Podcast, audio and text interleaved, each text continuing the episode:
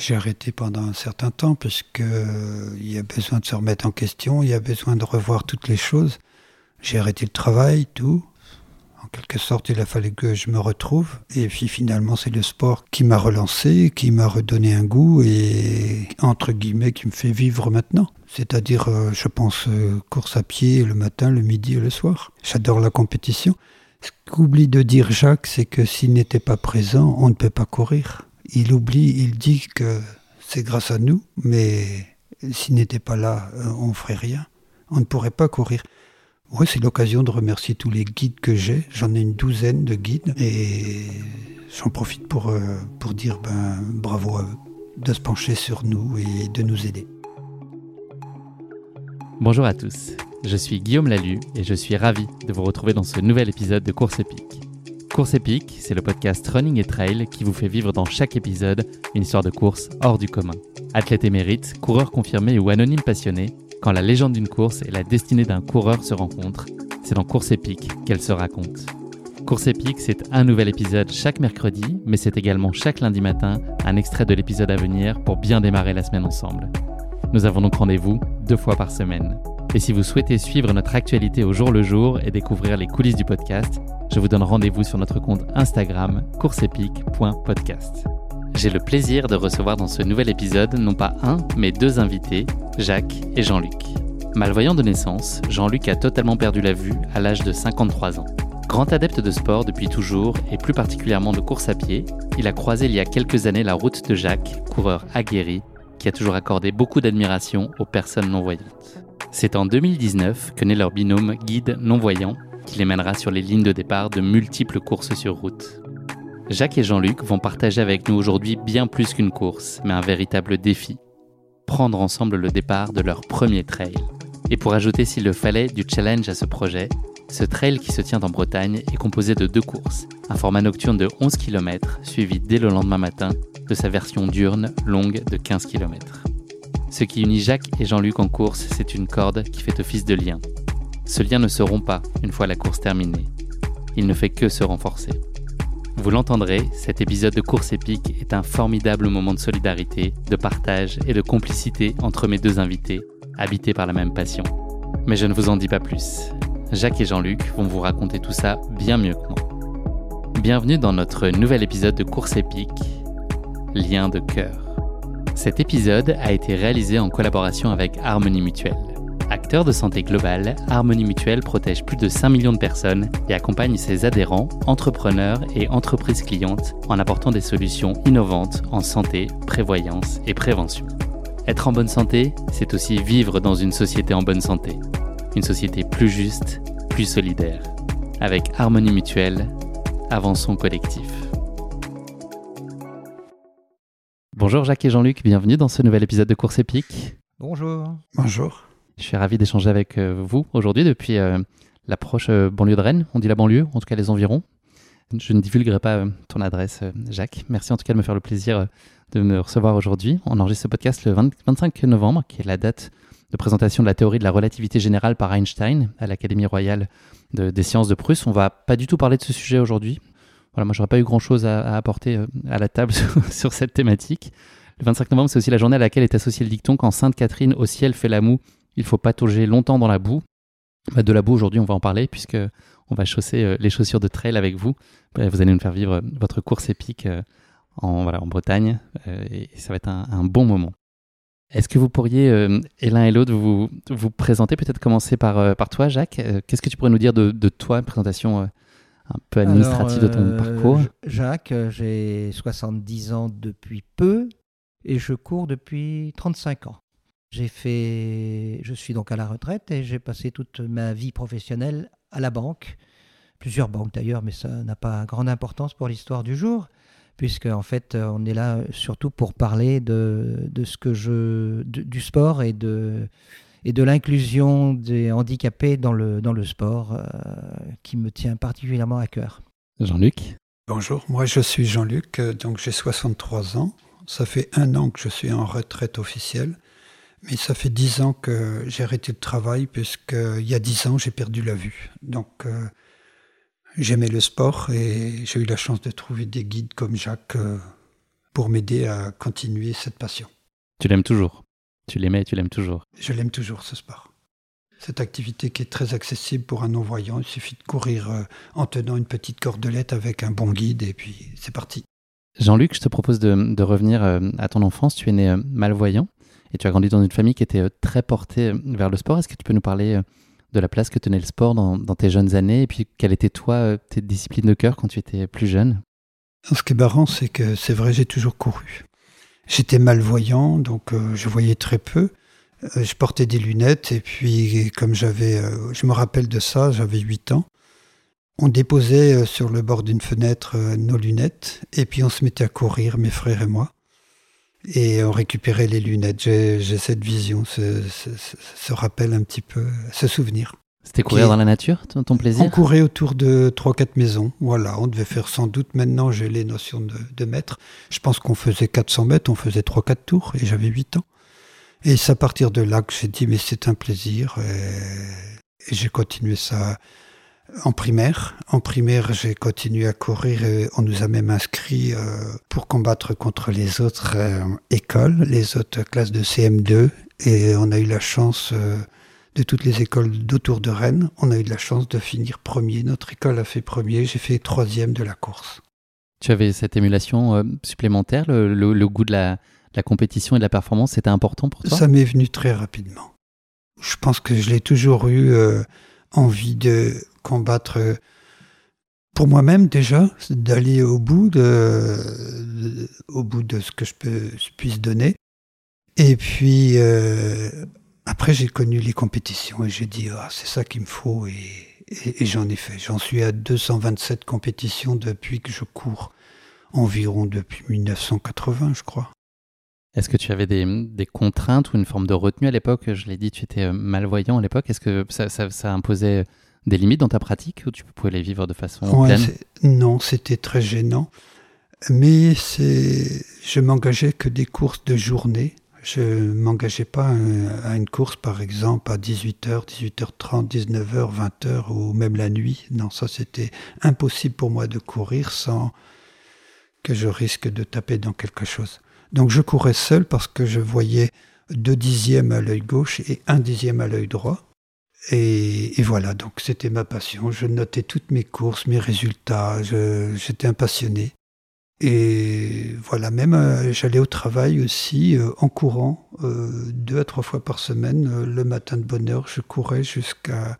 Je faisais 8 km pour aller au travail. Je me mettais en bleu de travail, je travaillais. Et après, je repartais en survêtement ou en short. Tu allais jusqu'à Citroën, c'est ça? Pas loin, c'était une zone industrielle, pour ceux qui connaissent, c'est Verne-sur-Sèche, donc euh, je, faisais pas loin de 8 km pour aller, 8 km pour revenir. Est-ce que c'était important pour toi de, partager la course à pied? Est-ce que toi tu le vivais individuellement ou est-ce que c'était aussi un plaisir de collectivement le partager, le temps d'entraînement ou de course? Est-ce que tu, tu vivais ça à plusieurs? Au niveau travail, euh, ça a interrogé un peu tout le monde. Et j'ai parlé de cette passion et ça, ça a créé des, des envies à d'autres de le faire également et à l'entreprise de, de nous inscrire à une compétition, notamment à Verne-sur-Sèche. Donc j'ai fait la, cette compétition à Verne, c'est parce que l'entreprise euh, avait envie de nous inscrire et de nous faire participer euh, du fait que j'en avais parlé. Voilà, donc j'ai couru ces 10 km et j'ai fait une très belle course et j'étais très content. Jacques, qu'est-ce qui s'est passé il y a 35 ans? L'illumination, elle est venue d'où? Alors, tout d'abord, j'ai toujours fait du sport. Hein. J'ai joué au football euh, en club euh, jusqu'à ce que je me casse la jambe un jour de football. Tout seul ou on t'a aidé? Bah, C'est un, coup de pied dans le ballon euh, un peu retenu quoi, par quelqu'un d'autre. Voilà. Bon. Après, j'ai toujours par épisode fait du. du à l'époque, ça s'appelait le cross, hein, donc les courses nature. Puis après, j'ai joué au tennis euh, longtemps. Et, et pour finir, euh, je me suis euh, relevé, j'ai relevé un, défi en, en, rentrant de vacances une année. En, en, août, je dis tiens, je vais courir le Saint-Paul-Morlaix. Saint-Paul-Morlaix, c'est un semi-marathon qui a lieu donc dans le Finistère. Et je me suis entraîné à partir du mois d'août jusqu'à la Toussaint, qui est le jour de la course en question. Et que j'ai faite dans un temps qui me, convenait parfaitement. Euh, et j'ai boité pendant huit jours. Donc, euh, à partir de ce jour-là, je me suis dit, ben, je vais m'entraîner correctement et je vais commencer à courir. Et ainsi, j'ai couru, euh, j'ai fait des semis, des 10 km. Puis de ma, ma vie professionnelle m'a ramené dans la Manche, où j'ai fait la connaissance de mon ami Noël, qui lui ne courait pas. Et puis, c'est là que j'ai commencé à allonger un peu les distances. Et c'est là que j'ai fait mon premier marathon le marathon de Cherbourg, mondialement connu également. et c'est comme ça que j'ai commencé à courir des marathons. Et puis marathon, semi-marathon, remarathon, et ainsi de suite pendant un certain temps, avec le, le, rêve de partager ma course, je dis bien de partager ma course, avec un non-voyant. J'avais dans un, vieux tonton euh, non-voyant, euh, qui est décédé il y a bien longtemps, et je m'étais toujours dit, je courrais avec des non-voyants. Et grâce à Monique, j'ai rencontré, euh, rencontré Nasreddin, qui lui-même m'a fait rencontrer Jean-Luc. Et ainsi de suite, de fil en aiguille, je me suis retrouvé à, courir avec euh, des non-voyants et, aujourd'hui à créer un, groupe de non-voyants pour qu'on on, s'aligne tous ensemble sur des, sur des courses. En fait, on pense que la course à pied, c'est un, une épreuve individuelle, mais à travers tout ce que je fais, qu'il s'agisse de, des non-voyants ou de mon petit club des, coureurs du Grand Ouest, la course à pied, c'est un, collectif. On court euh, les uns pour les autres, les uns avec les autres, et euh, c'est véritablement quelque chose de collectif. Pour revenir à, la course à pied avec, euh, avec des non-voyants, on pense tous les jours qu'on est deux coureurs, mais comme, comme on, on, ne peut pas se lâcher et qu'il faut aller au bout tous ensemble, eh bien, on n'est pas deux coureurs, mais on est un coureur. Et donc, dans, dans ma, philosophie, ma façon de voir les choses par rapport à tout ça, c'est véritablement de, se dire, on n'est pas un, on n'est pas deux, on est vraiment un. Et c'est comme ça que, je, vois les choses. Et c'est, euh, ça fait vraiment. Euh, tout le monde est là à, me dire Oh, bravo, c'est bien ce que tu fais. Je dis Non, non, non. Celui, qui, celui qu'il faut féliciter, c'est l'autre. C'est, celui qui ne voit pas et qui délègue complètement sa confiance et qui, qui écoute ce que tu vas lui dire. Attention, il y a un trou, attention, on tourne à gauche, on tourne à droite. Puis c'est, c'est quelque chose de fabuleux pour ce qui me concerne. Jean-Luc, tu as perdu la vue totalement à, l'âge de 53 ans. C'était impensable pour toi de ne pas continuer à pratiquer le sport?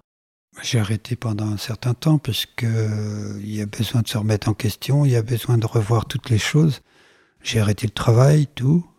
En quelque sorte, il a fallu que je me retrouve. Et puis finalement, c'est le sport qui, qui m'a relancé, qui m'a redonné un goût et, entre guillemets, qui me fait vivre maintenant.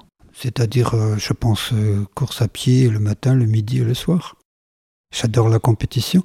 Ce qu'oublie de dire Jacques, c'est que s'il n'était pas présent, on ne peut pas courir. Il oublie, il dit que c'est grâce à nous, mais s'il n'était pas là, euh, on ne ferait rien. On ne pourrait pas courir. Oui, c'est l'occasion de remercier tous les guides que j'ai. J'en ai une douzaine de guides. Et j'en profite pour, pour dire ben, bravo à eux de se pencher sur nous et de nous aider. Tu as parlé euh, de ce groupe donc euh, Harmonie Mutuelle euh, Blind Runners, Jacques, dont tu es à l'initiative. Est-ce que tu peux nous raconter comment il est organisé et puis nous dire est-ce que c'est facile de, mobiliser et puis de fidéliser à la fois les guides comme des coureurs? Comment est-ce que tout ça se met en, musique? Est-ce que c'est un, un, vrai challenge ou est-ce que tout le monde est toujours très partant, très enthousiaste et alors l'idée de base était de dire euh, on participe avec euh, Harmonie à un certain nombre de compétitions et notamment le, le, de Paris qui a lieu normalement au mois de mars.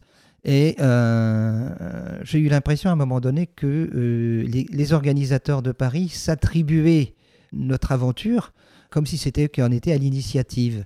Alors qu'en fait, nous sommes pris en charge, notamment financièrement, totalement par Harmonie Rennes, donc j'ai dit à Gaël, bah, écoute, je vais faire quelque chose pour que on soit reconnu en local. Donc euh, Jean-Luc m'a fait connaître euh, Benoît, qui est non-voyant. Euh, Jean-Luc m'a également fait connaître Christophe. Et donc l'idée, a été de se dire, pour faire voir un petit peu tout ce que l'on fait et pour toujours mon, mon, objectif d'inclusion face au handicap, mon, mon, idée était de dire, bah, on va se faire voir et on va faire voir à tout le monde que malgré le handicap, malgré la, cécité, eh ben, on est capable d'être comme les autres, même si, euh, même si on cède, parce que je pense qu'on cède les uns les autres. Donc j'ai mutualisé donc les, les, non-voyants et les guides. Et donc, on a, on a commencé l'année dernière à, à Champy sur des, et on, on s'est inscrit sur un certain nombre de, de 10 km. Et c'était, véritable, véritablement un grand rendez-vous pour nous d'arriver tous ensemble. De, euh, en plus, moi, je, normalement, réglementairement, on a la possibilité de se mettre euh, devant et de partir euh, d'une ou deux minutes avant, le, avant la meute, si je peux m'exprimer ainsi. et, ça permet à tout le monde de, de voir ce que, ce, que, ce que sont capables de faire nos, nos, nos copains non-voyants et qui, qui, qui, nous délèguent totalement leur, leur confiance. Et c'est c'est fabuleux, ça, ça, ça remue le cœur quand tu passes la ligne d'arrivée. Et je ne te parle pas du, marathon de Paris que, que j'ai fait en 2019 avec Nasreddin. Euh, on s'est jeté dans les bras l'un de l'autre, on a pleuré tous les deux. Tu vois, c'est fabuleux ce qu'on fait, c'est fabuleux. D'ailleurs, Nasreddin, c'était son, son, objectif absolu. Ce marathon, il a plus envie ensuite, c'est ça? Il voulait aller. Euh, c'était son rêve de réaliser ce, voilà, projet-là.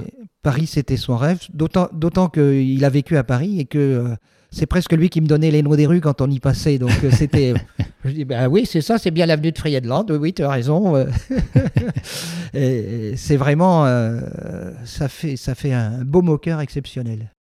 Vous vous êtes rencontrés en, en 2019. Qu'est-ce qui fait que un duo, il, peut bien fonctionner? C'est quoi Qu'est-ce qu'il faut pour être bien guidé et puis pour être un bon guide? C'est quoi l'alchimie? Est-ce qu'elle peut ne pas prendre? Et, et qu'est-ce qu'il faut surtout pour que, pour que ça marche?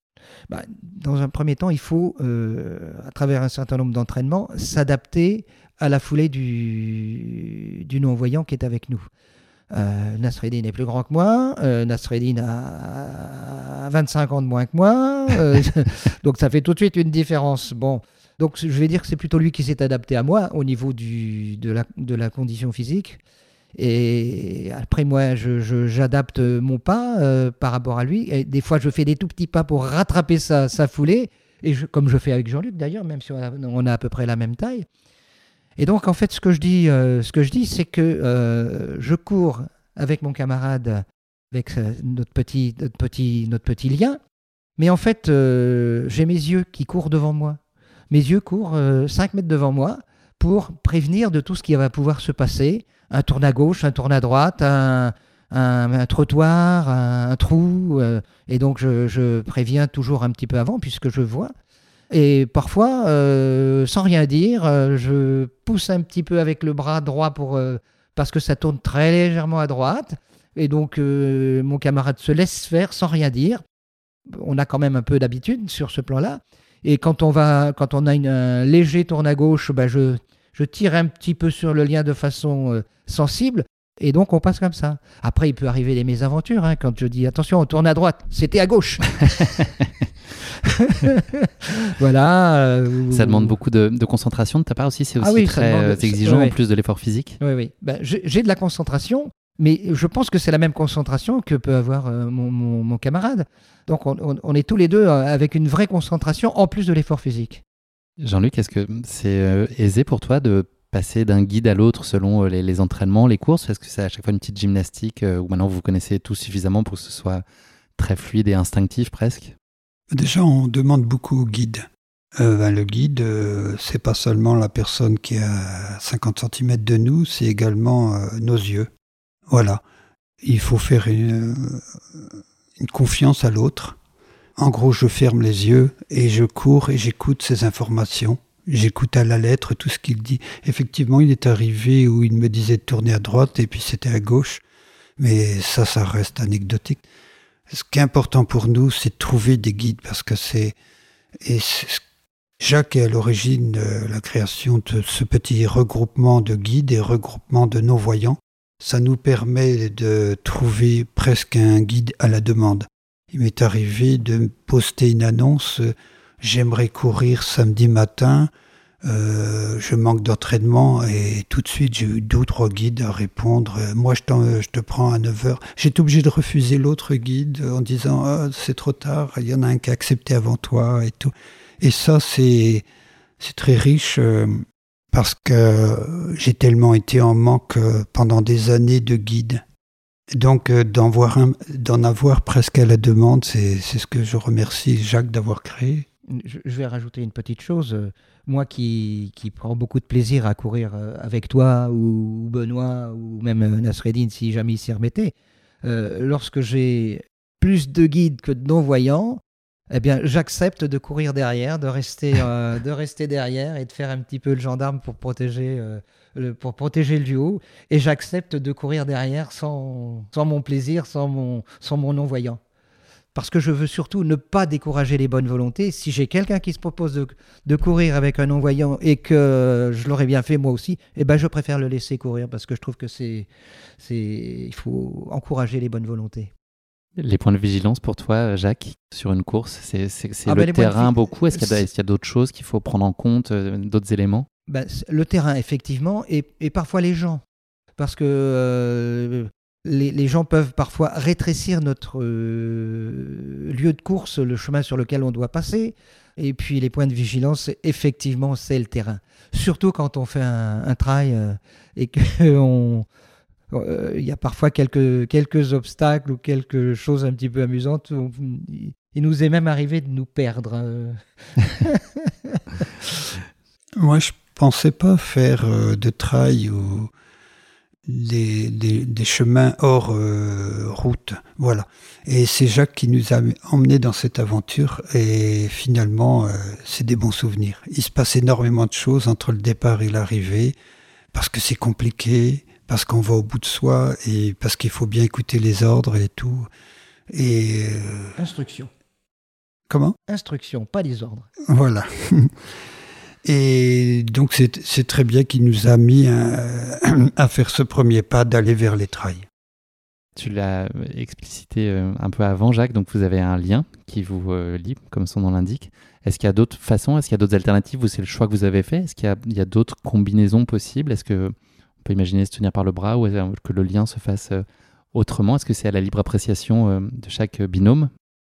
Alors, il n'y a rien d'officiel. Euh, pour les compétitions, il n'y a pas une charte ou autre pour dire qu'il faut un lien telle sorte, telle sorte. Donc, on prend un peu ce qu'on veut. Moi, c'est une petite cordelette où qu'on tient chacun un bout. Elle fait 30 cm. Ça, c'est pour les longues courses. Voilà. J'ai d'autres liens un peu plus longs, un peu plus courts, autres mais il y en a qui se tiennent euh, le bras, le poignet. Euh, voilà, moi je préférais ce petit lien et m'accrocher au poignet lorsque c'est compliqué, il y a un grand virage ou il y a un obstacle à franchir, là je m'accroche au poignet du guide. Jean-Luc, j'ai entendu que tu avais euh, systématiquement une, forme d'inquiétude un peu préliminaire au, départ des courses et l'éternelle question qu'on a parfois en course aussi sur le pourquoi je suis là. et puis très vite on s'est très bien tous pourquoi. Est-ce que comment tu expliques enfin, quelles sont les choses qui toi te, te préoccupent à ce moment-là? Qu'est-ce que tu as à l'esprit? Moi, j'ai toujours peur. J'ai toujours peur. J'appréhende toujours. J'ai beaucoup de pensées avant la course. Le seul moment euh, pour moi qui est agréable, enfin qui est agréable, tout est agréable. Hein. cette préparation, cette réflexion, tout ça est agréable. Mais euh, lorsqu'on a fait 500 mètres ou 800 mètres, c'est là que je commence à me libérer, à, à dire ça y est, je suis dedans et et c'est là, à partir des 800 premiers mètres, euh, une fois dépassé ces 800 mètres, euh, voilà, je suis en, et je vis pleinement cette course et, je la savoure, entre guillemets. Est-ce qu'on peut dire que tu en arrives jusqu'à oublier ton handicap le temps de la course? Ah, je l'oublie totalement. Et d'ailleurs, je le dis des fois euh, au guide. Je dis, mais j'ai couru. Et... Parce qu'il faut savoir que le petit lien qui nous relie, n'est pas tendu. Bien souvent pendant la course, entre, je vais dire, une fois passé le premier kilomètre où il y a eu un petit stress, un petit, voilà. Après, je me relâche et ce lien, il n'est plus tendu, il flotte un petit peu entre tous les deux. Il y a que quand c'est un virage ou autre, qu'on me prend le poignet ou qu'on me retire sur le lien. Mais autrement, bien souvent, euh, moi et le guide, on se dit, tiens, ben, on court comme si on était euh, l'un à côté de l'autre, sans lien. Et ça fait effectivement oublier euh, la cécité. C'est un moment d'évasion tout à l'heure, euh, Jacques parlait de Paris. J'ai fait effectivement le marathon de Paris aussi. On me racontait tout ce qui se passait, je le vivais. Euh, les lieux où on passait tout, j'imaginais tout, j'avais l'impression de voir tout ce qu'on me décrivait. C'est des moments très forts et très, très agréables. Des souvenirs. Pour, pour euh, revenir sur le lien, effectivement, quand on court ensemble, je, sais tout de suite quand tu es, quand tu es euh, inquiet.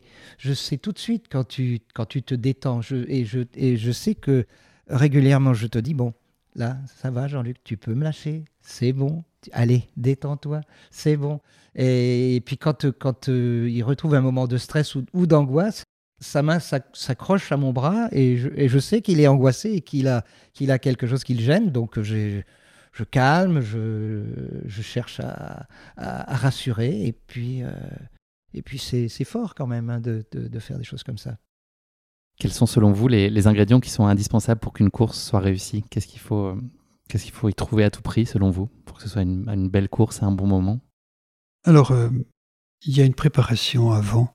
Moi, j'aime bien rencontrer le guide. D'ailleurs, quand Jacques s'est proposé, je n'ai pas été tout de suite à une compétition. J'ai dit, je vais faire un ou deux ou trois entraînements avant. Parce qu'il y a cet état d'esprit qu'on doit avoir tous les deux je vois l'envie du guide, l'envie de faire, l'envie de, me guider, l'envie de bien décrire et tout ça. Et on met des choses au point aux entraînements. Et après, à la course, on met en place ce qu'on a prévu et tout se passe très bien. C'est des moments où ils sont bien réfléchis, ils sont bien calculés. Les obstacles, il sait comment me les prévenir. Euh, voilà. Et il me connaît mieux, donc il, me regarde et il sait tout de suite euh, s'il faut aller plus vite, aller moins vite, s'il faut doubler, enfin voilà. Je crois qu'il faut préparer avant et après ça se passe très bien. Il faut quoi pour toi Jacques pour qu'une course soit belle? Eh bien l'essentiel n'étant pas de participer, euh, l'essentiel c'est de la finir surtout. Euh, et donc c'est l'objectif principal. Après, pour que ça se passe bien et pour que j'en sois heureux, effectivement, ben, c'est l'échange qu'on peut avoir en, courant, le, de, raconter ce qui se passe, de, le fait d'être euh, bien ensemble et de pouvoir aller, aller euh, jusqu'au jusqu'au bout. De toute façon, ça fait tellement longtemps que je cours et puis ça fait tellement longtemps, enfin ça fait un petit moment de, que je cours avec euh, notre groupe de, de non-voyants. Moi, c'est un plaisir renouvelé à chaque fois. C'est et puis, quand, on, quand on arrive à réunir au, moins trois personnes, j'aimerais bien arriver au, moins à faire quatre duos prochainement, là, de voir le regard des autres sur nous, c'est exceptionnel, ce, ce, cette façon d'être par rapport aux autres. En fonction de la course, moi j'ai remarqué que sur des petites distances, enfin c'est relatif, mais euh, je trouve qu'un 10 km c'est une petite distance. Euh, là, on reste concentré sur les sur la position, bien se tenir droit, accélérer, ralentir, tourner à gauche, euh, on parle des dévers et tout ça. On reste concentré sur des mots et sur des phrases de course. Mais dès que ça dépasse, j'ai vu faire des 14, des 21 et, même plus jusqu'au marathon. Là, on s'évade et on parle d'autre chose. On, quitte un peu euh, bien sûr on court, mais on, s'évade, on quitte et on parle d'autres choses, des choses qui se sont passées dans la semaine ou autre. Mais sur les 10 km, euh, jusqu'à 10 km, on reste concentré et on parle presque uniquement de ce qu'on fait. Est-ce que tu as l'essence en éveil? Je pense notamment à, l'audition. Est-ce que tu, profites des, encouragements? Tu as conscience de tout ça? Tu te, tu te nourris particulièrement de, de ça dans ces moments de course? Ça se travaille. Je ne l'ai pas eu au début. Euh, il y a une dizaine d'années, euh, je dis mais je ne vois plus, puis j'entends pas tout. Et là, j'ai travaillé tout ça. On m'a expliqué comment fallait faire, comment isoler euh, les paroles lointaines et puis les paroles proches. On m'a parlé de beaucoup de choses. J'ai été 40 jours à Marly-le-Roi. C'est un centre justement pour les personnes qui perdent la vue subitement, comme ça, pour m'expliquer tout ça. Et j'ai mis ça en place. Et maintenant, c'est vrai que j'arrive à être concentré, à entendre les personnes proches et à oublier les personnes lointaines, alors qu'on les entend quand même. Mais c'est vrai que quand c'est une aventure, comme je me rappelle du dernier semi qu'on avait fait avec Jacques, il y avait des orchestres, il y avait des oiseaux, il y avait des voitures, il y avait des applaudissements, il y avait des cris Allez Jean-Luc, allez Jacques, et tout ça, je les entendais, je les vivais effectivement, moi j'essaye de, de, faire participer mon camarade de course à pied euh, en lui parlant de ce qui se passe sur le bord de la route, euh, sur le bord du chemin. Et euh, il arrive très fréquemment qu'il y ait des, enfants qui tendent la main pour taper. Alors toi tu toi tu vois pas, tu ne sais pas. Et alors c'est à ces moments-là que je dis tends ta main à droite, tends ta main à droite. Et puis en fait c'est les enfants qui viennent taper dans, dans, dans la main du, dans la main de Jean-Luc. Je trouve que là aussi c'est du c'est du contact, c'est de la chaleur, c'est euh, c'est très très chouette ça aussi, tu vois. La course était un plaisir, c'est aussi un jeu. C'est ce que explique Jacques, c'est-à-dire un, moment inattendu des fois, mais très agréable. Est-ce que vous avez le sentiment aujourd'hui que l'accès aux courses, il pourrait être mieux fait aux, personnes malvoyantes et, à leurs guides Est-ce que c'est aujourd'hui encore un sujet quels, sont les, freins et les limites qui pourraient être levés? Je vais, je vais en parler, puisque quand on a commencé à courir tous ensemble, là, je prenais toujours contact avec les organisateurs pour avoir un, aménagement lors, du, lors des départs. Alors certains de mes camarades euh, me disent euh, non, non, non, on ne veut pas partir devant, on veut partir derrière.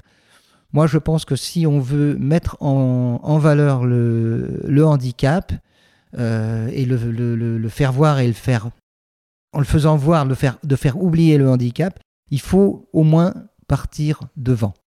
Bon, mon camarade Benoît me dit non, je ne vais pas partir devant, je vais partir derrière, je vais me faire bousculer.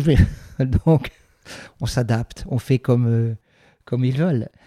Mais bon, c'est mieux de partir devant. Et souvent, les organisateurs ne savent pas, mais en fait, c'est un règlement. Quand il y a des non-voyants, les non-voyants doivent partir devant. C'est plutôt aussi pour la sécurité.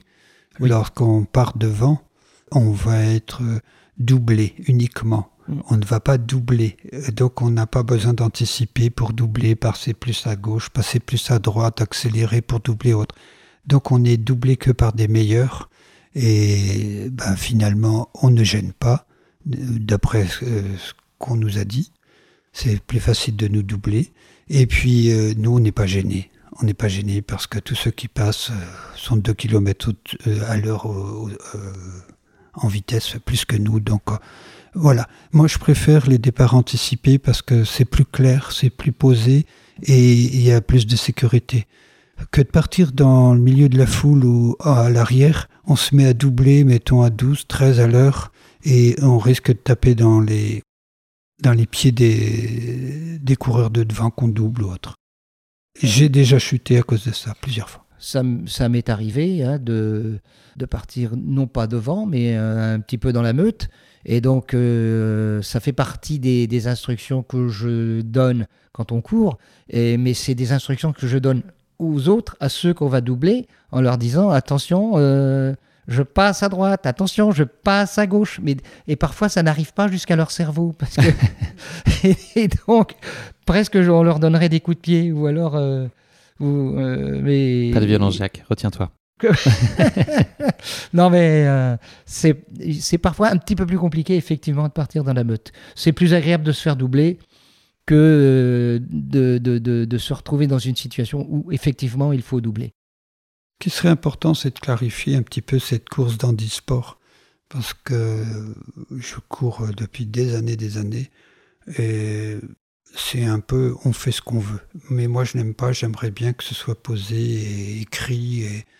Voilà, parce que euh, par exemple courir euh, devant tout le monde, partir une minute ou deux minutes avant tout le monde, pour moi c'est une sécurité. Ben, il y a certaines communes qui refusent catégoriquement ah non on va pas vous mettre à part on vous met dans l'eau non non non c'est dans le règlement le règlement stipule que les non voyants partent devant voilà bon après, c'est après c'est un, problème de, après c'est un problème de, de, conviction et de d'interprétation libre. Voilà, du règlement. et, et, d'adaptation de chacun.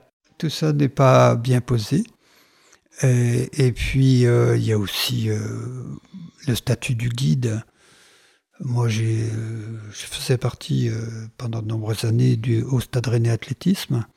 Et j'avais des coureurs de haut niveau qui me, voulaient me guider et ils m'ont guidé et ça a joué des tours sur leur classement annuel parce que son nom a été bien enregistré et ça a baissé sa moyenne parce que courir à 12, 13 à l'heure avec moi, et eux, c'était des coureurs qui couraient à 18 à l'heure sur un 10. Donc, euh, ça a baissé sa moyenne et tout. Donc, euh, j'en ai parlé en e-sport, j'ai eu des réunions, mais ça n'a rien bougé. Et c'est embêtant parce que maintenant ces personnes ne veulent plus guider parce qu'ils savent qu'ils vont être euh, ils vont être embêtés par ce pénalisés, pénalisés par ce, classement euh, qui ne leur convient pas. C'est pas leur course. Parce que moi j'ai toujours à dire euh, notre guide court pour nous. C'est notre chrono, c'est pas le. Euh, si, Jacques court tout seul, ça va pas être le même chrono que s'il court avec moi. C'est-à-dire que j'aurai un meilleur résultat quand je cours avec toi. Évidemment. C'est toi qui m'entraîne. Avec Jacques, c'est vrai, oui, c'est vrai qu'on est tous les deux et on se motive tous les deux pour essayer de faire un chrono.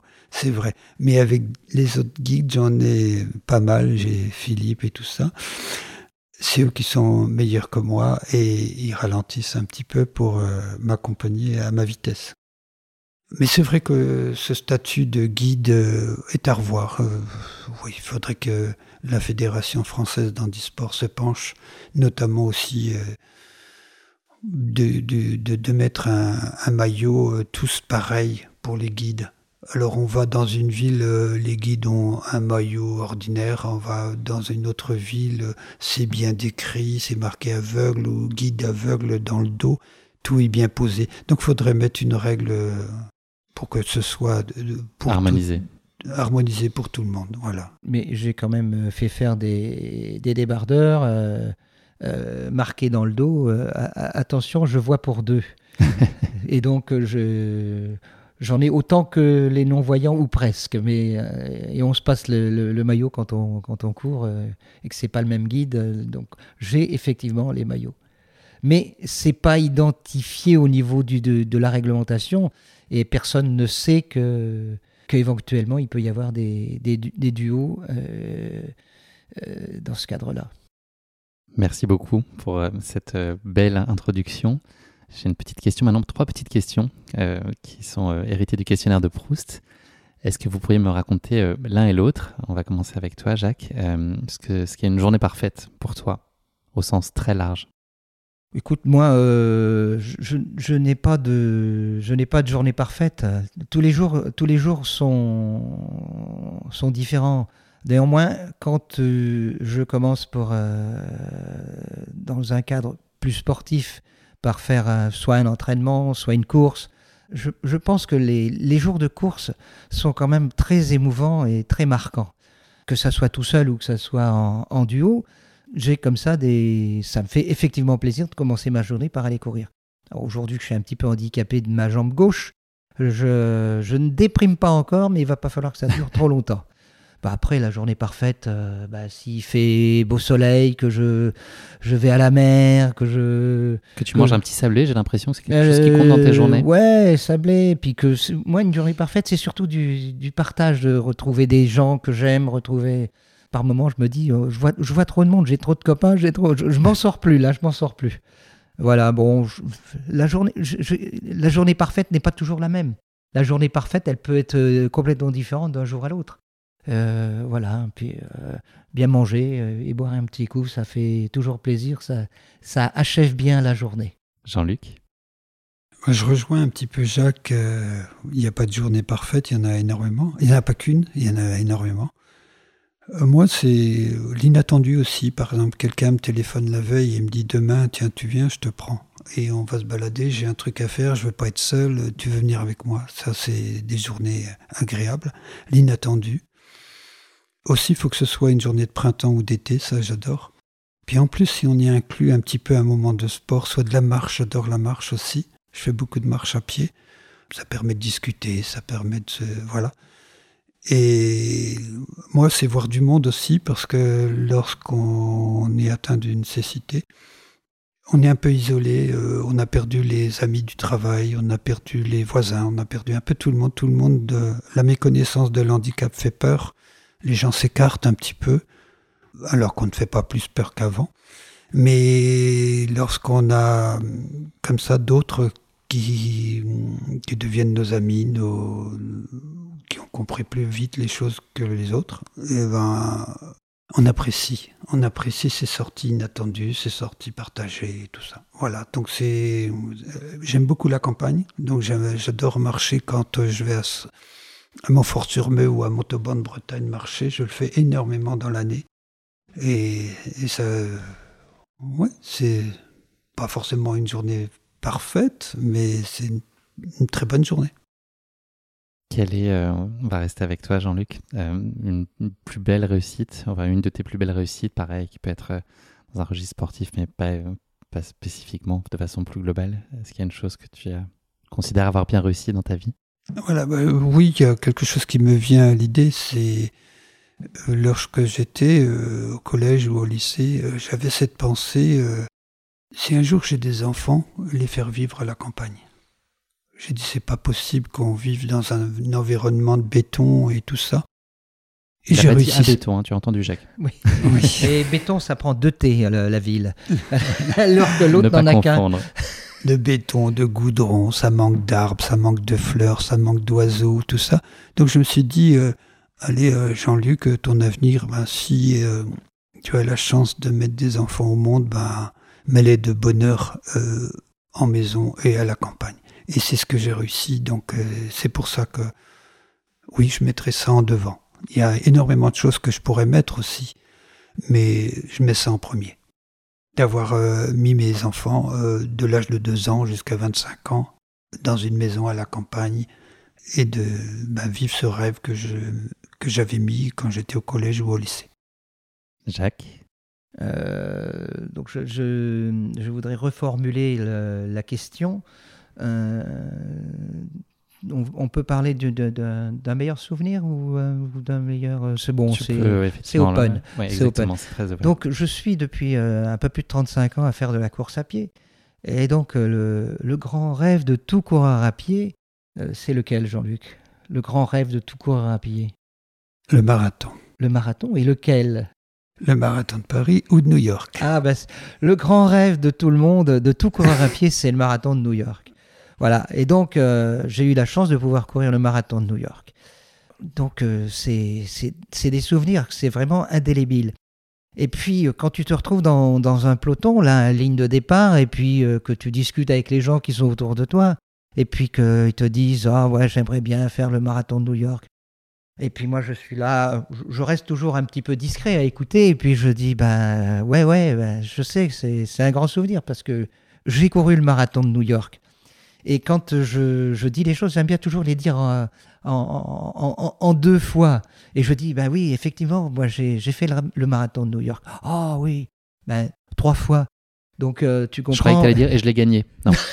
en, deuxième, en deuxième temps. Eh, si je l'ai gagné, parce que c'est une, c'est une victoire sur soi-même. Donc euh, c'est vraiment, pour un coureur à pied, c'est le Graal. C'est euh, c'est si t'as pas fait le marathon de New York, t'as pas fini ta carrière peut-être un projet pour euh, le futur? Ben, Jean-Luc, est-ce que tu veux refaire un marathon d'abord? Voilà, c'est la question parce que j'ai l'impression que je fatigue physiquement. Et, est-ce que je serais capable de refaire un marathon? À deux, oui. non, mais de refaire, un marathon, de, refaire au moins un, un, marathon, même si je le fais tout seul, est-ce que je serais encore capable de faire encore un marathon? J'en ai fait un certain nombre, hein, donc euh, en fait j'aimerais aller jusqu'au marathon des Jeux Olympiques de Paris. Euh, après, euh, Monique va finir par me fouetter si je continue à essayer de faire des marathons. Moi, j'avais envie du marathon de Paris, un peu comme Nasreddin que tu as cité tout à l'heure. Ben, le marathon de 2024. Voilà. Et, moi, je l'ai fait, le marathon. Et voilà, je veux rester sur cette, euh, cette belle course. Ouais, ces, souvenirs énormes et les trois guides que j'ai eus, chaque guide avait 14 km à faire. Et on a été au bout de ce projet et voilà, donc euh, j'ai réalisé un peu le rêve. Eh ben, écoute, euh, en fait, si, si on, on, peut imaginer qu'en 2024, on arrive à avoir un dossard, on pourrait faire le, le marathon des Jeux Olympiques. Le marathon pour tous, il porte bien son nom. Voilà, donc, euh, et, et, et, je suis inscrit sur un, sur un site concours pour essayer d'avoir un dossard. Après, je ne sais pas comment, comment ça se passera pour, les, pour, pour la course par elle-même pour les dossards. Mais effectivement, ça serait, euh, ça serait un, beau challenge pour tous les deux. Dernière question de ce questionnaire de Proust. Une activité qui vous apaise Est-ce que c'est les marches dont tu parlais tout à l'heure, euh, Jean-Luc? Les marches euh, oui, dans la campagne? Oui, moi j'aime bien sortir de mon appartement. Et lorsque je sors, ben, je suis accompagné de ma canne. Mais j'aimerais bien aussi euh, continuer euh, tout ce que je fais actuellement, c'est-à-dire euh, au bras de quelqu'un, discuter, passer un moment de marche. C'est super agréable. Et lorsque on ne peut pas sortir, la pluie ou mes amis ne peuvent pas, j'ai des jeux de société, je fais des solitaires chez moi.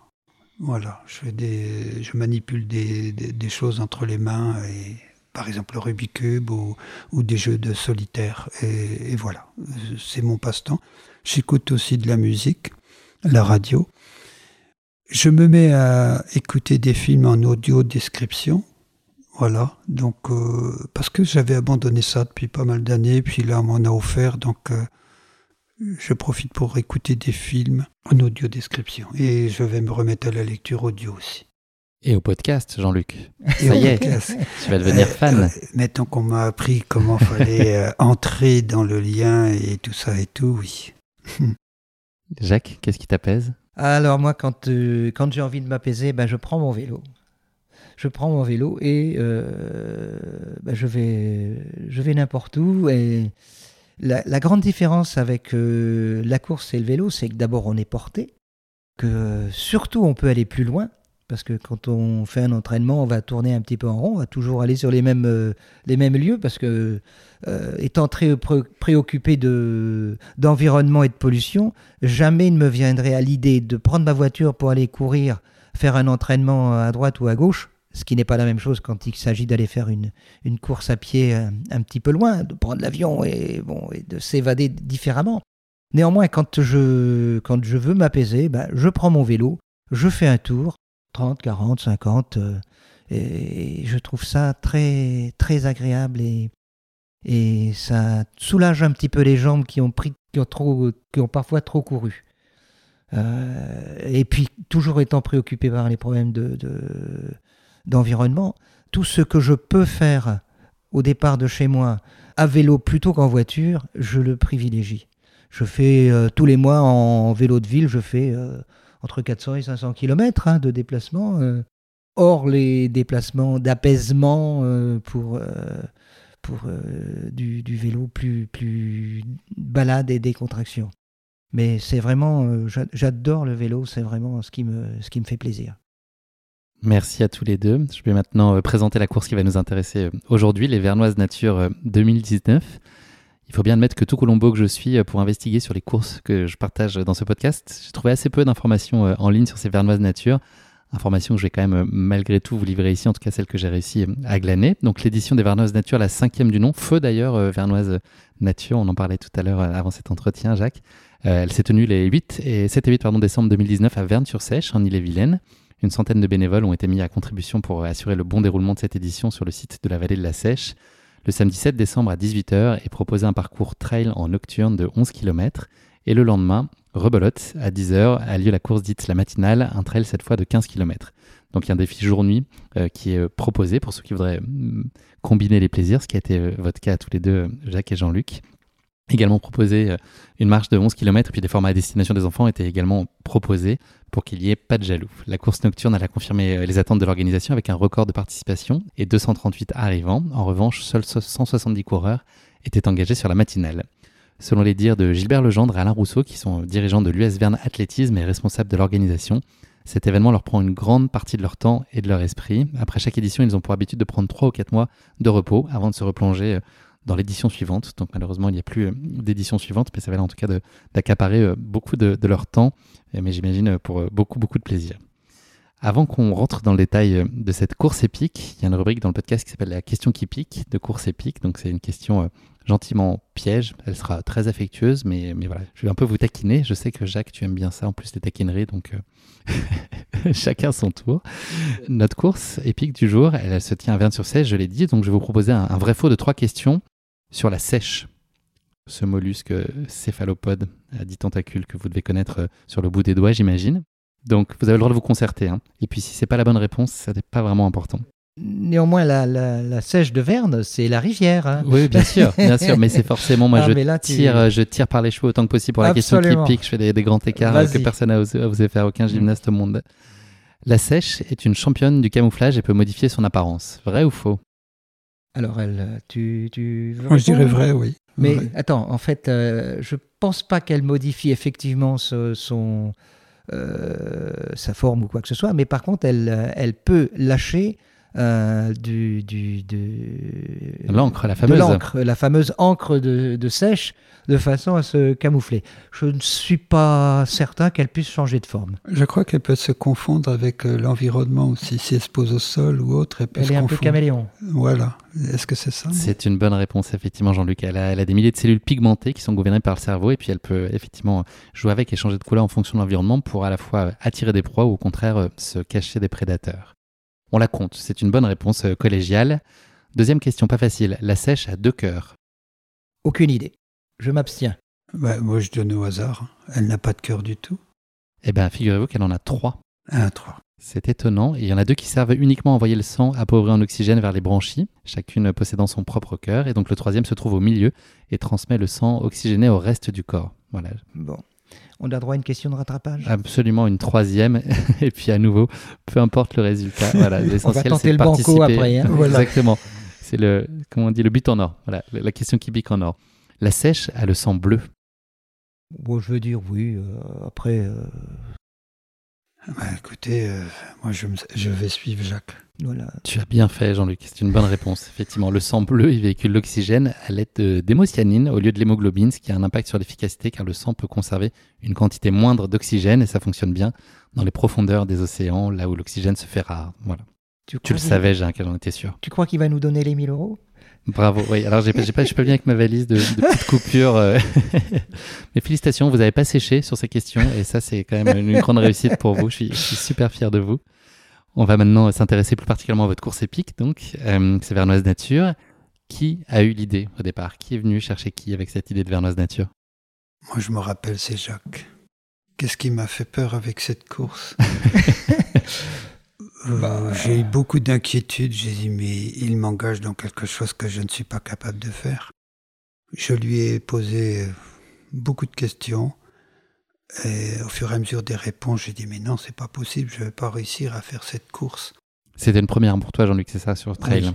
Je ne voulais pas faire de trail euh, et c'était une première. Et en plus, il la mettait sur deux jours, c'est-à-dire la veille en pleine nuit, avec une lampe frontale et tout. Oh, il m'inquiète. Tout ce qu'il me disait sur cette course-là, il pensait me rassurer, mais non, il m'inquiétait. En plus, c'était deux courses, stress. la double dose. Oui, la double dose, puisqu'il fallait remettre ça avec plus de kilomètres le lendemain. Donc oui, euh, au préalable, avant la course, c'est lui qui l'a mis, euh, qui me l'a proposé, et c'est lui d'ailleurs qui m'a inquiété. Ah, mais moi, je trouvais que c'était euh, pour nous varier les plaisirs. hein. Mais c'était varier les plaisirs d'une part, mais c'était surtout un, beau challenge. C'est quelque chose de. Quand on fait quelque chose que l'on pense un petit peu inaccessible, je trouve que si on réussit, c'est encore plus beau. Et donc, moi, dans cet esprit-là, je me suis dit, allez, Jean-Luc, je vais t'emmener. Et ce qui m'a motivé, à- c'est que je lui ai posé des questions et il m'a dit euh, T'inquiète pas, tu te reposeras sur moi et on réussira, et je te le promets. Et là, je l'ai cru, euh, je l'ai su sincère, et j'ai dit Bon, ben, j'y vais. C'est une première, euh, et j'y vais. Et à partir de là, il a dit euh, Je vais faire venir aussi un autre non-voyant, Christophe. Et là, je me suis, ça m'a rassuré tout de suite parce que je le connais. euh, et j'ai dit, ah ben là, du coup, euh, je n'ai plus le choix, j'y vais. On y va à deux. Donc on a partagé cette inquiétude à deux, moi et Christophe. Est-ce qu'il y avait une, une plus grande préoccupation sur l'une des deux courses? Est-ce que ça, en lien peut-être avec le, soit le, le- le parcours, le fait que ce soit la nuit peut-être qui est plus difficile pour, Oui, pour Jacques avec moins de visibilité? Pour te comment dire? Le, le grand clin d'œil c'est euh, après avoir fait quelques quelques chutes euh, avoir passé des fossés à quatre pattes euh, et, et- et autres euh, donc moi j'étais tel- tellement content. Euh, donc on arrive sur euh, on arrive dans le gymnase les lignes d'arrivée et le speaker nous dit ah bravo! Donc tout le monde était là à nous à nous féliciter. Et puis euh, alors moi je dis au speaker ah, bah, j'ai fait déjà quelques courses avec Jean-Luc, mais c'est la première fois que je suis à égalité avec lui. Et le speaker me regarde et me dit Parce que vous êtes non-voyant, vous aussi Il nous a complètement désarçonnés. Il a séché pour le coup là, oui. Parce que si on, avait, si on avait été tous les deux non-voyants et en pleine nuit, je crois, je suis pas sûr qu'on soit encore arrivé là. Moi, ce que j'ai aimé dans cette course, c'est des sensations euh, autres que habituelles. Est-ce que vous aviez euh, mis en place une préparation particulière? Est-ce que vous aviez été euh, chercher justement des terrains un peu plus délicats à, manœuvrer avant en vue de, cette course? Moi, c'était plutôt une préparation psychologique. Il fallait que je pense cette course, fallait que je la réalise avant même de, l'avoir effectuée dans la tête.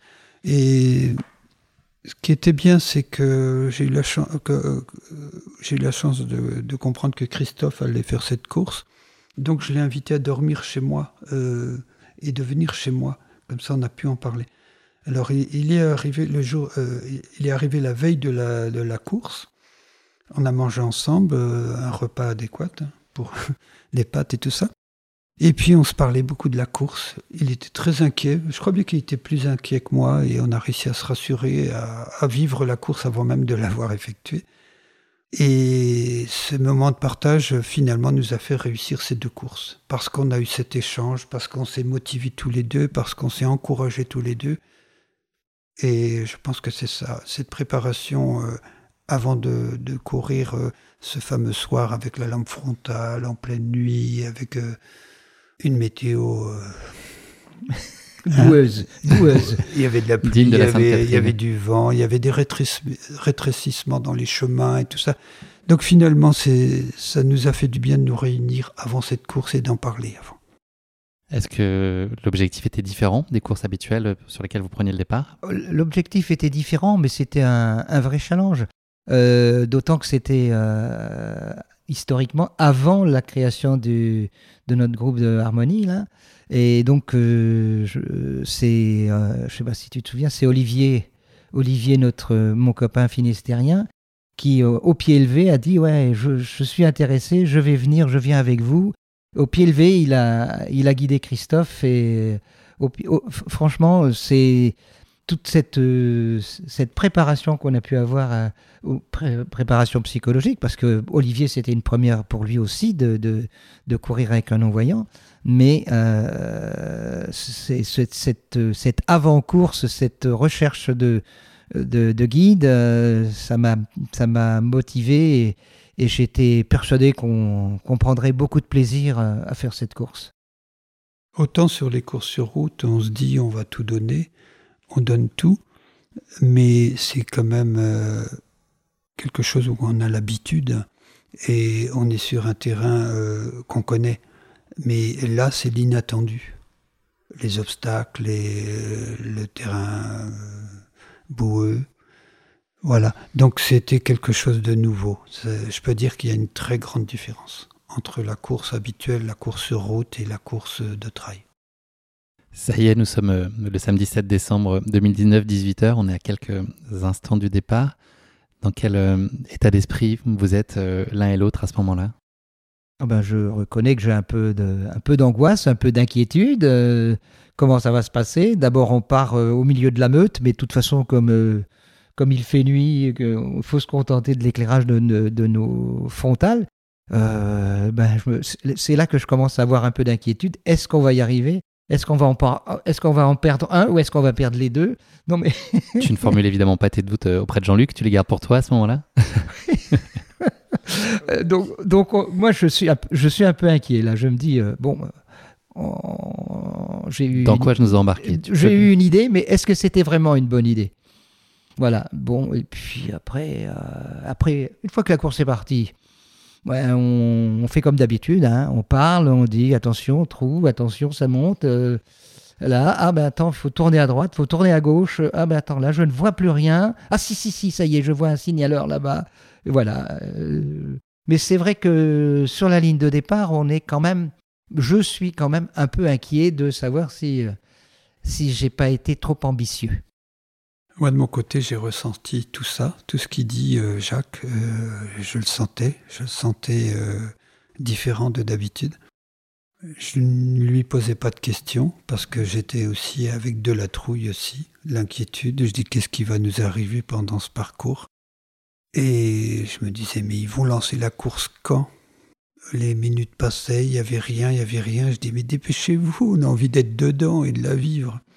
Et finalement, bah, c'est arrivé. Et puis, une fois parti, J'étais rassuré vite fait parce que j'ai posé la question à Jacques s'il voyait suffisamment devant. Il dit oui parce que je t'ai installé une lampe frontale et ça éclaire très très bien devant. Donc euh, il voyait très bien. Voilà, j'ai dit ben faut prendre obstacle par obstacle. L'essentiel c'était que tu crois que je voyais bien. ah oui, c'est ça. Je sais quand tu veux me rassurer et quand tu. je connais la différence. Mais du fait qu'il voyait bien devant lui, c'était assez large parce qu'il y avait deux lampes frontales, la mienne sur mon front et, la sienne, donc euh, il voyait suffisamment. Je pense qu'il était le seul qui voyait autant parce que les autres avec une lampe frontale. Je voyais un peu mieux que les autres. Voilà. Mais j'étais pas pour autant rassuré, ne crois pas. Est-ce que vous avez réussi à prendre du plaisir quand même ou vous étiez tout le temps dans l'attention très forte et, pas baisser la garde? Alors, je me suis relâché euh, et je me suis mis dans la course, dans l'effort. Allez, on va dire au deuxième kilomètre, là, ça y est, j'avais vu. De toute façon, j'avais de la boue déjà jusqu'aux chevilles. J'étais déjà maquillé par la boue des coureurs qui nous doublaient et tout. Donc euh, voilà, je me suis dit, ça y est, je suis dedans. Bon, on ralentit un peu et on va aller au bout par contre, moi, je reconnais que j'ai quand même été tendu un certain temps. Hein.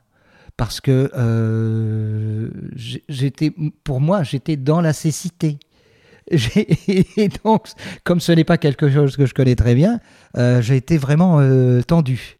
Mais quand j'ai aperçu les lumières du gymnase au kilomètre 9 ou 10 et que je me suis dit, bon, ça y est, on tient le bon bout, on va y arriver, malgré toutes les mésaventures qui ont pu nous arriver, on va y arriver, ça va, on va avoir fait l'étape numéro un.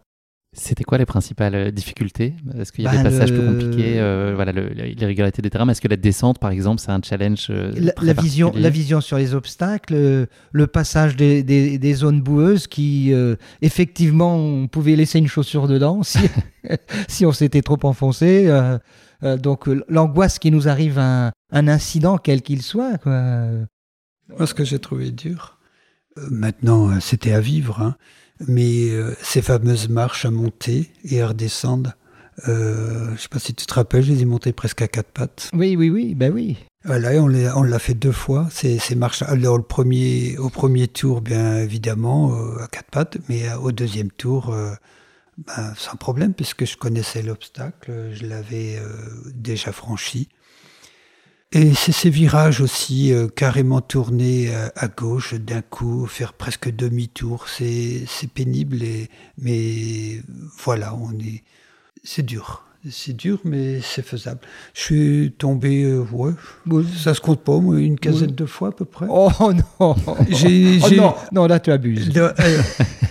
ah, mais sur les deux courses alors Sur les deux courses. Ah oui, d'accord, sur les deux. Et j'ai vu Jacques tomber aussi, donc j'étais rassuré, j'ai dit c'est bon, euh, il est de bon niveau. Il y en a pour tout le monde. D'ailleurs, c'est la raison pour, pour laquelle notre lien, même si Jean-Luc l'enfile pour pas le perdre, moi je ne l'enfile jamais parce que je me dis, si jamais je tombe, je l'entraîne avec moi. Donc. Euh... Mais c'est vrai que tu as raison de parler de l'eau-parleur parce que euh, on entend de loin. On entend, mettons, on est encore à 1800 mètres, on entend déjà euh, les arrivants, le speaker. Et moi, je trouvais ça, mais ça n'en finit pas, ça n'en finit pas. On se rapprochait de l'eau-parleur, on se rapprochait du speaker, on se rapprochait de tout. Je dis c'est bon. Et non, fallait encore tourner à droite, le dos euh, au gymnase d'arrivée. Et puis je dis mais on va jamais finir. Finalement, bon, on a fini, puis on, ben, on s'est enlacé, puis on était super heureux d'avoir fait cette première étape parce qu'on était bien conscient, conscient qu'il fallait en garder pour le lendemain. Vous rentrez à la maison, donc une petite machine, parce que vous êtes rentré euh, tout crotté, on peut le dire, tout boueux. Est-ce que c'est difficile de se remobiliser pour le, pour le lendemain, de savoir qu'il faut retourner euh, sur le terrain, repartir pour un tour avec l'accumulation de fatigue, plus euh, cette angoisse qui est encore toujours présente? Déjà, à l'arrivée chez moi, donc j'avais Christophe qui dormait chez moi, on a discuté de la course, son ressenti. Et puis, on a dû boucher la baignoire parce que tellement on avait de la bouffe. Et puis, et puis on se préparait pour la course du lendemain, mais on se dit mais on va réussir ou pas? Il y a plus de kilomètres? Euh, on s'inquiétait beaucoup, mais on s'est dit euh, faut manger vite fait, il faut aller se coucher, faut pas trop penser, et voilà. Donc on a eu de la chance de se coucher de bonne heure et de faire une bonne nuit. Quant à moi, j'étais déjà à moitié rassuré sur l'avenir de notre deuxième course, puisque euh, à l'aveugle, nous avions réussi la première. Donc, euh, même si on avait pris quelques gamelles, donc euh, en voyant, euh, ça allait mieux se passer, même s'il y avait 4 km de plus. Oui. Et un petit peu de pluie pendant la nuit aussi qui est venu euh, vous compliquer la oui, tâche. oui, mais euh, à partir du moment où j'ai retrouvé ma vision, ça, ça a changé beaucoup de choses. Ça a changé beaucoup de choses. Même si euh, je ne sais pas comment on a fait pour, part- pour passer par-dessus le barbelé. on s'est vraiment, je me suis vraiment trompé. Euh, bon, Vous avez perdu la trace, c'est ça le lendemain voilà, on a perdu la trace, donc et puis on est revenu, puis euh, ça nous a bien fait rire. Enfin, moi personnellement, ça m'a bien fait rire de te faire passer par-dessus. Quel le souvenir tu gardes, Jean-Luc Tu partages euh, le- la même idée euh, je partage que c'est c'est beaucoup plus dur le lendemain. Effectivement, il a plu une grande partie de la nuit, donc tout devenait mou et boueux et glissant et tout ça. On s'est trouvé notre place. Voilà, il n'y avait plus personne devant nous, il n'y avait plus personne derrière. C'était assez libre. Et c'est pour ça qu'on d'ailleurs on s'est perdu parce que Jacques voyait plus trop les couleurs les coureurs de devant. Mais là, c'était horrible. C'était horrible. C'était euh, deux fois, trois fois plus compliqué que la veille. Alors qu'on voyait. Ouais. On glissait euh, sur. euh, voilà, on, passait, on avait des passages de boue environ de 20 mètres. euh, voilà, on mettait un certain temps à les franchir. On se tenait pour pas tomber et tout ça. On essayait de garder notre place, notre classement, on essayait de le garder. On entendait des fois au loin, derrière, on entendait des coureurs qui se rapprochaient. On essayait de tenir parce qu'on est compétiteur aussi. Malheureusement, ils nous ont doublés, c'est uniquement parce qu'on s'est trompé. On a passé par-dessus un barbelé, et puis on a commencé à faire 10 mètres, puis on s'est dit, mais on se trompe, c'est pas par là. On fait demi-tour, et c'est là que... C'est Jacques qui voulait prolonger le plaisir, je Il pense. prolonger-. Absolument, absolument. J'en voulais encore et encore. Vous bouclez euh, cette matinale des Vernoises Nature après 1h42 minutes et 28 secondes d'effort. Je laisse euh, aux éditeurs apprécier euh, le rythme auquel vous avez pu aller pour 15 km. C'est notre temps habituel sur un semi, hein, Jean-Luc? Ah oui 1h42. Oui, Mais là, avec les conditions, le longtemps. c'est quand même très impressionnant. Ah non, mais quand c'est une première, euh, je découvrais tout. Mais, mais maintenant, s'il fallait le refaire, déjà, je dirais non. Désolé. Oh. Tu brises le cœur de Mais, Jacques. mais, euh, s'il fallait vraiment le refaire, je pense que je gagnerais en temps. Parce que j'ai vu ce que c'était. J'ai vu où il faut donner un peu plus et où il faut donner un peu moins. Votre sentiment à l'arrivée, l'un et l'autre, qu'est-ce qui prend le dessus? Tu parlais de bonheur tout à l'heure. Est-ce qu'il y a de la fierté aussi qui vient se mêler euh, à ce bonheur? Moi, je me souviens surtout du, du regard des gens qui étaient là, aussi bien le soir que le lendemain, qui, qui se disent ils reviennent, ils ont ils l'ont refait. Euh, le regard des gens, euh, les yeux écarquillés, euh, en disant bah dis donc, chapeau les gars. c'est extraordinaire hein, de, de, de, De sentir l'admiration Ouais, ouais, ouais. Moi, j'ai trouvé ça euh, changeant euh, parce que je n'avais pas vécu euh, depuis longtemps aller jusqu'au bout. Vraiment, cette deuxième course m'a fait aller jusqu'au bout. Je pense qu'il ne fallait pas deux kilomètres de plus, je l'aurais fini en marchant. Mais c'est arrivé, ben, on s'est jeté dans les bras, on était content, on a été au bout. Et on s'est empressé de se mettre sur le côté après l'interview de- du gars, du speaker. Là. On s'est mis à attendre l'autre non-voyant qui était derrière. Et pour l'encourager, pour. euh, voilà. Et lui, il est arrivé ben, aussi sale que nous, des pieds à la tête, dans les cheveux et tout. Et il a dit, il arrêtait pas de dire que c'était merveilleux, comme moi. Qu'est-ce que cette course, elle vous a appris sur vous? Ben, qu'on peut se donner au bout, qu'on peut aller au bout. J'avais envie de revivre ça, finalement. Aller jusqu'au bout de moi-même, donner tout, des, pieds à la tête, de donner tout. Tout mon esprit était dans la course, tout mon physique était... J'étais épuisé, mais vraiment épuisé. Et cette sensation-là, je ne l'avais pas connue depuis longtemps. C'est c'est un challenge renouvelé à chaque fois. C'est euh, dire on va faire ci, on va faire ça. Et donc je vais t'emmener à Bilbao euh, si tu es d'accord. euh. Il fait ça Mais- devant témoin. C'est pas mais- beau, Jacques. mais mais au, au- au moins le semi. hein. Au moins le semi. Oui, ben, pourquoi pas, mais à négocier. Toi, Jacques, cette Oui. course, elle t'a appris des choses? Eh ben, ça m'a appris que on peut faire, on peut, on peut toujours aller au-delà. on peut toujours faire quelque chose de, de plus. On peut toujours euh, tenter, au moins tenter de le faire. Mais euh, j'ai trouvé ça sur, euh, super, surtout qu'on avait deux duos, qu'on n'était pas encore engagé dans notre aventure Harmonie, et que au pied levé, Olivier et, Cédric, puisque l'un a, fait la course de nuit, l'autre a fait la course de jour pour Christophe, ils ont dit oui tout de suite. Quoi. Pour eux, c'était un challenge aussi. C'était c'est pas de l'inaccessible, puisqu'on se dit qu'on va peut-être pouvoir le faire quand même. Mais euh, c'est très chouette de pouvoir faire des choses comme ça et de pouvoir partager pareillement. Des courses comme celle-là et, le lien qui est la notion euh, centrale entre vous, ça justement, ça crée des liens encore plus forts. Elle contribue à, vous, à vous rapprocher et à, vous souder l'un et l'autre et, à lier vos parcours de vie finalement. Tu, tu vois bien comment on est l'un vis-à-vis de l'autre. Même si on ne se voit pas moins souvent, puisque je, euh, je résidais tout à côté de chez Jean-Luc euh, dans une vie antérieure. Euh, et qu'on se voyait beaucoup plus souvent. Mais là, on fait des choses à distance. On, sait qu'on a de la présence, on sait qu'on peut se retrouver, on sait qu'on peut faire des choses ensemble. Donc, on a, moi, je pense qu'on a un lien très fort l'un vis-à-vis de l'autre. Moi, Jacques, il donne beaucoup. Par exemple, il habitait à côté de chez moi. On avait plusieurs entraînements.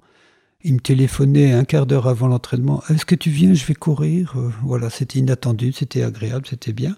Puis quand il a vu qu'il allait euh, déménager, hein, voilà, t'as un peu déménagé, il a créé cette harmonie pour que je puisse, euh, ce petit groupe là, pour que je puisse trouver des guides. Et en quelque sorte, il, a mis en place quelque chose qu'il ne pouvait plus faire régulièrement et avec autant de rendez-vous. C'est-à-dire qu'on est allé chercher euh, Cédric dans un premier temps, puis euh, euh, on est allé chercher Philippe.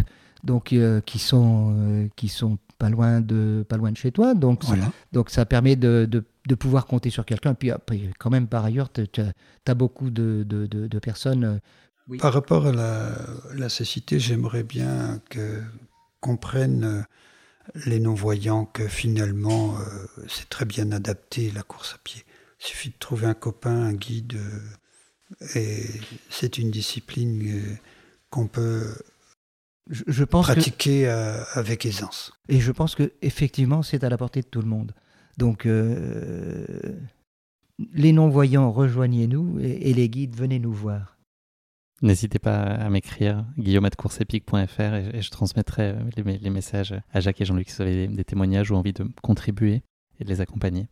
Une question jamais simple, un souvenir qui vous reste de cette course, si y en avait qu'un un moment. Oh bah, je pense que c'est des moments de solidarité quand on s'est retrouvé euh, en difficulté euh, et, malgré nos, nos lampes frontales euh, de se demander, t'es sûr que c'est par là? Mais c'est vraiment une très belle aventure, la course de nuit euh, et, le trail, euh, le trail par lui-même, que ce soit de jour ou de nuit. Mais la course de nuit, c'est quand même, euh, c'est quand même sympa. Et justement, à Bilbao, le départ, c'est à 20h. J'ai l'impression qu'il essaie de te vendre quand même Bilbao, Jacques. Je crois aussi. Très légèrement. ce que, j'ai aimé de cette course, finalement, c'est la plus dure le lendemain. Bien sûr, euh, je l'ai vécu durement, mais euh, c'est celle-là que je retiens le mieux le lendemain. Et puis euh, toutes ces égratignures que j'avais aux genoux, aux coudes, un peu partout, ça c'était pas mal. Pendant 8-10 jours, là, c'était pas mal. Après la course. Ça valait le coup d'y aller donc Oui, oui absolument. Oui. je ne sais pas si je m'engage à refaire une course de ce genre. En tous les cas, j'en ai vécu une et elle, reste en mémoire. Je vous propose l'un et l'autre de conclure cet épisode, non pas avec le mot de la fin, mais avec le motto de la fin. Une citation, une devise qui, euh, qui vous inspire, qui pourrait illustrer votre philosophie de vie ou de votre pratique ou de votre rapport à l'autre. Enfin voilà, votre, une phrase qui, euh, qui pourrait exprimer tout ça au mieux. Qui veut commencer? Ben, Je vais commencer. Je, c'est quelque chose que je dis assez souvent. La parole, je, alors par contre, je ne sais pas d'où ça vient, il faudrait que je fasse des recherches. Mais ce n'est sûrement pas de moi. Euh, la parole, comme la flèche, ne revient pas. Regarde avant de l'envoyer qu'elle ne soit pas empoisonnée. Tu as reçu des flèches empoisonnées? Non, mais il faut quand même. Euh, j'ai toujours. J'ai toujours fait attention à ce que je disais euh, par rapport à la personne avec laquelle j'allais pouvoir converser, en me disant que c'est parfois des choses qui peuvent être un petit peu définitives et que de ce fait, il faut préserver, il faut faire attention, il faut toujours faire attention à l'autre. Donc voilà, donc j'ai toujours eu un petit peu cette euh, philosophie euh, de faire attention à ce que je dis. Jean-Luc, tu as une petite idée Oui, moi je, mets en pratique euh, une petite phrase, c'est bah, il faut y aller, il faut s'engager, il faut vivre le moment et surtout ne jamais rien regretter. Très beau mot de la fin. Merci beaucoup à tous les deux. C'est malheureusement euh, déjà la fin de cet épisode. Merci d'avoir partagé avec nous cette euh, grande première entraille pour vous. Merci Guillaume. Merci. Ça a été très chouette bah, de, de, vivre ces moments de partage entre guides et non-voyants. Je pense qu'on a très bien compris euh, l'essence de ce que l'un et l'autre vous vivez ensemble et à quel point finalement c'est facile et souhaitable à mettre en œuvre, en tout cas qu'il ne faut pas se mettre de, de barrières. Ça, ça, sublime aussi, je pense, cette discipline qui est la course à pied qui le permet tout particulièrement dont on connaît les multiples vertus. C'est un bon, bon moyen de vivre des bons moments euh, d'accomplissement tous ensemble. Donc euh, voilà, merci à tous les deux pour, euh, pour ce souffle, cet esprit de solidarité que vous incarnez merveilleusement bien, et puis pour votre enthousiasme à toute épreuve et qui est très porteur. J'ai pris beaucoup de plaisir à échanger avec vous. Et je vous dis à très bientôt. Donc rendez-vous à Bilbao. Je crois que Jean-Luc, il y, a le stylo dans la main, il n'y a, plus qu'à là. Ce, sera, ce, sera la suite du, du Semi de Paris, qui est en mars. On va finir l'épisode alors. Oui. À bientôt et, profitez. Au revoir. Merci. Merci à tous les deux. Merci à tous d'avoir écouté cet épisode. Si vous l'avez écouté jusqu'ici, c'est qu'il vous a probablement plu, alors n'hésitez pas à le partager autour de vous et également à vous abonner, à noter et à rédiger un avis sur votre plateforme d'écoute favorite. C'est essentiel pour que Course Épique soit mise en avant et puisse ainsi continuer à se développer. Cela ne vous prendra que quelques secondes et ça change beaucoup de choses pour le podcast. Merci encore infiniment pour votre soutien et pour votre fidélité, et je vous dis à très bientôt pour une nouvelle course épique, évidemment.